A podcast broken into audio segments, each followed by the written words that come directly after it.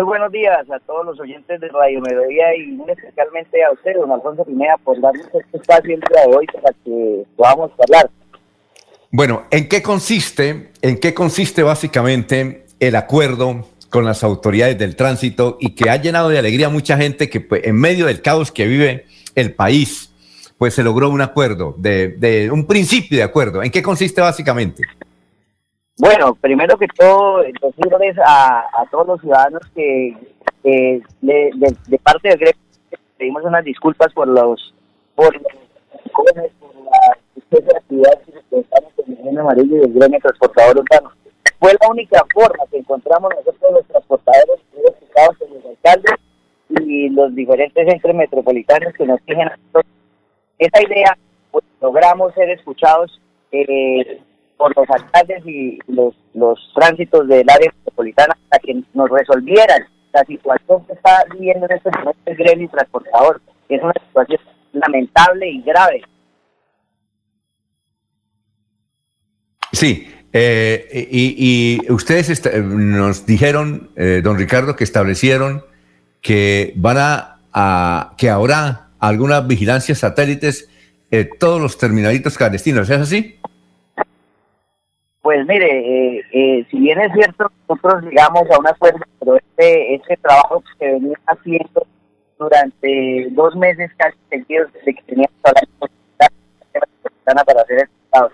Llegamos a, a que nos han invitado a, a, trabajar en cinco puntos importantes, son valiosos para el transportador y que si se da el cumplimiento, si nos cumplen, eh, lo prometido, pues vamos a tener más vamos a tener una, un apoyo real defendiendo el legal como tal, que somos nosotros los transportadores legales. Y llevamos más de cuentas de años trabajando a Santander y a la Nación, al Departamento de Santander y a la Nación. Usted, eh, don Ricardo, ¿cuándo, ¿cuándo se van a reunir ustedes para definir ya la fórmula de establecer los terminalitos? Que todo el mundo los conoce. Ahí, por ejemplo, sobre la calle 33, todo el mundo los conoce. ¿Cuándo, se van a reunir? Pues nosotros ya llegamos a un punto de acuerdo. A, el día 26 va, a haber una mesa de negociación. Eh, este fin de semana tenemos un, una asamblea permanente de Esquema Amarillo donde nos vamos a reunir para finiquitar ya eh, los representantes de la veeduría de esa mesa de negociación como tal. Y en eso estamos, estamos es que el área metropolitana invite nuevamente a esa mesa de negociación para sentarnos a mirar de verdad cuándo vamos a empezar a ver resultados por parte de las autoridades. Eh, Laurencio, ¿me puede, cerrar su micrófono? Porque es que se mete ruido de allá y, no se escucha muy bien. Ahora, y ya, y ahorita vamos con sus preguntas. Ricardo, para escucharlo, eh, ¿quiénes están haciendo ese estudio? ¿Únicamente la autoridad del tránsito o ustedes también están incorporados en ese estudio? No, en estos momentos pues tenemos que estar incorporados porque nosotros necesitamos hacer una debería donde realmente esos puntos que, que el, área metropolitana, tránsitos del área metropolitana se comprometieron, pues de cumplimiento, porque si no vendríamos viviendo lo mismo de todos los años, que se, hacen mesas de negociación y donde no hay resultados, donde no se ven realmente eh, eh, el apoyo y la, la ayuda hacia el gremio transportador legal. Entonces, en esa idea, pues esta vez ya tenemos la oportunidad de tener dos veedores que van a estar muy pendientes de esa situación. Que se cumpla, ah. que, de verdad el compromiso que están adquiriendo los alcaldes del área metropolitana y los están en cumplimiento a lo prometido y a las mesas de negociación como tal que se están dando, porque de lo contrario no tendría sentido que estemos en una mesa de diálogo donde no se vean resultados. Bueno, eh, bien, ustedes eh, están exigiendo que eh, prohíban el parrillero. ¿Todavía lo están exigiendo? Pues mire, yo entiendo que eso es una problemática muy difícil de tratar, porque si bien vamos a ver mucha, mucho pueblo santanderiano se, se moviliza en sus velocípedos, pero también tenemos que ser conscientes que gran mayoría de los transportadores eh, informales como las motocicletas, pues eh, hacen un transporte informal que tiene que ser atacado. Y tenemos que encontrar la forma de ayudar tanto a la gente trabajadora ilegal como a atacar a los ilegales que están acabando con la pandemia. Entonces ahí hay que llegar a un punto de, de contestación donde tenemos que ver qué es lo mejor para, para las dos partes, porque no solamente podemos estar en el gremio transportador legal, sino también tenemos que pensar en la ciudadanía. Y en esa idea tenemos que ser claros que nosotros no exigimos, simplemente pedimos, pedimos que nos den soluciones, soluciones reales al formal que se viene presentando en el área metropolitana. Eh, a ver, Laurencio, lo escucha Ricardo Quijano, que es uno de los voceros del, de los taxis en la ciudad de Bucaramanga. Lo escucha. Pero Ricardo, ¿y si hay la suficiente decisión por parte de las direcciones de tránsito, la policía, los reguladores de tránsito para operativos? Porque es que se debe cumplir con normas legales vigentes y decisiones judiciales que ustedes los ganaron hace tiempos, pero que como lo dijo el anterior alcalde de por aquí, de un municipio importante, yo me hago el pingo y eso que todo quede tranquilo. ¿No será que se, van a seguir haciendo los pingos y no van a hacer esos operativos? Porque tiene que ser conjunto hasta con la fiscalía para evitar que las eh, personas, la nueva modalidad, los mototaxistas, el transporte informal, pues ataquen estos operativos y no se puedan cumplir.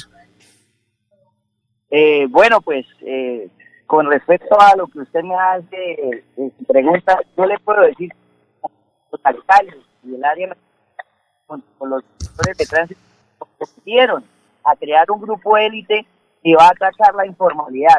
Este grupo élite va a hacer que va a atacar directamente a los informales y les, va a aplicar la norma 12, que es la norma que tenemos en estos momentos para regular a las ¿Qué dice esa norma? Conducir un vehículo sin la autorización o, o, estimarlo es un servicio diferente al cual la licencia de tránsito fue autorizado. ¿Qué quiere decir eso, señor? Que un transportador que tiene carro particular y lo utiliza en el gremio transportador legal como nosotros para utilizarlo como taxi, pues está exponiéndose a un de 77 mil pesos. Aparte de eso, por tercera vez son 5 días, por segunda vez son 20 días y por tercera vez son 40 días necesitamos que esta norma para que la gente que está haciendo un transporte informal y legal entienda que en estos momentos es verdad y cierto que los alcaldes están comprometidos con el gremio legal. Eso es lo que nosotros buscamos, que realmente los alcaldes no se hagan los como dijo usted por ahí, alcalde anterior, hizo que la informalidad creciera en el área metropolitana. Si bien es cierto, hizo cosas interesantes por el departamento y por, la, por el departamento, no por la ciudad también es cierto que atacó y dejó avanzar mucho la informalidad y no defendió un centro transportador legal como es el de nosotros, tanto los buses como los taxis individuales aquí en la ciudad de Bucaramanga. Entonces, tenemos la fe, tenemos, tenemos la confianza de las autoridades de que por primera vez van a darle resultados y van a darle respuestas reales al gremio transportador legal. Porque nosotros venimos pidiéndoles limosnas, venimos pidiéndoles una exigencia por una, labor de los alcaldes y del área metropolitana de defender a las personas legales, de defender a los trabajadores que nos hemos portado por tener sacar una empresa adelante y por ser que si bien es cierto que el derecho al trabajo y los informales es importante, estos no tienen derecho de acabar con el transporte legal, de acabar con porque ahí es entra una donde inicialmente entendemos cómo la gente acabada por le expresa a la ciudadanía las, las necesidades básicas para poder transportarse en un servicio público como tal. ¿sí? Hay que tenerlo claro. Bueno, y finalmente, Ricardo, porque además la comunicación no es tan buena, son las 5 de la mañana, perdón, las 6 de la mañana, 18 minutos.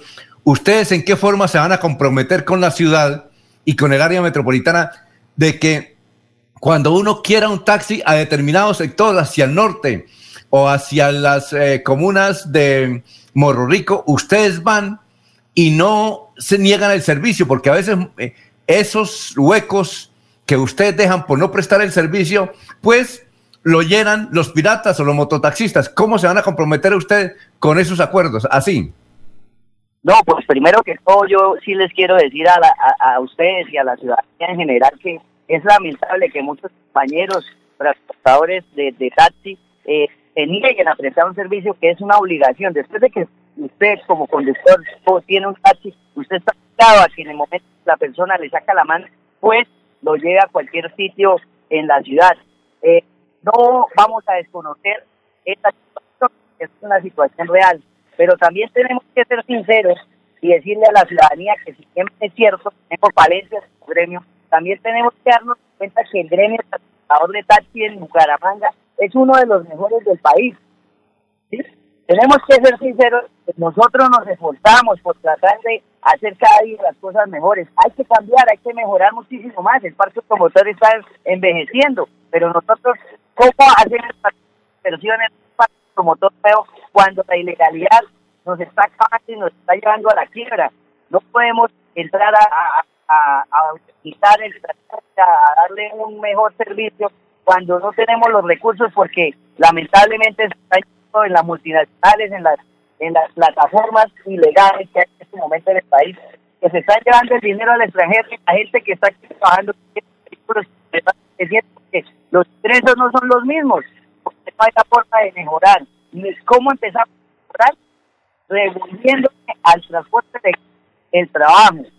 Aquí vamos a empezar a, mejorar tanto en, en el parque automotor como también en servicio, porque lo que bien es cierto es que aprovecho este momento para decirle a muchos de mis compañeros, hombre, este es el momento en el que nosotros como transportadores tenemos que darle el mejor servicio a la ciudadanía, tratemos a nuestros clientes realmente como familiares, démosles un excelente servicio, utilicemos nuestros vehículos limpios, eh, demos una presentación personal porque aquí hago mea culpa en estos momentos diciéndole a mis compañeros que hay muchos de ellos que abandonan este trabajo tan maravilloso que Dios nos dio de, defenderlo, de hacer una optimización, de darle excelente a ese ciudadano que todavía está y que realmente le tenemos que prestar.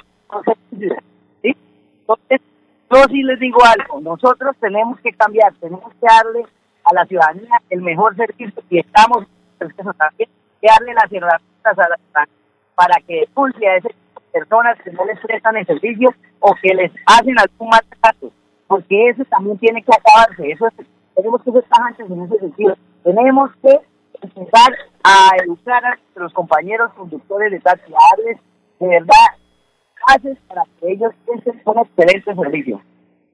Bueno, don Ricardo Quijano, estaremos pendientes del desarrollo de estos iniciales acuerdos entre el área metropolitana y ustedes, los taxistas organizados. Muy amable por haber estado aquí en Radio Melodía. Hombre, muchas gracias.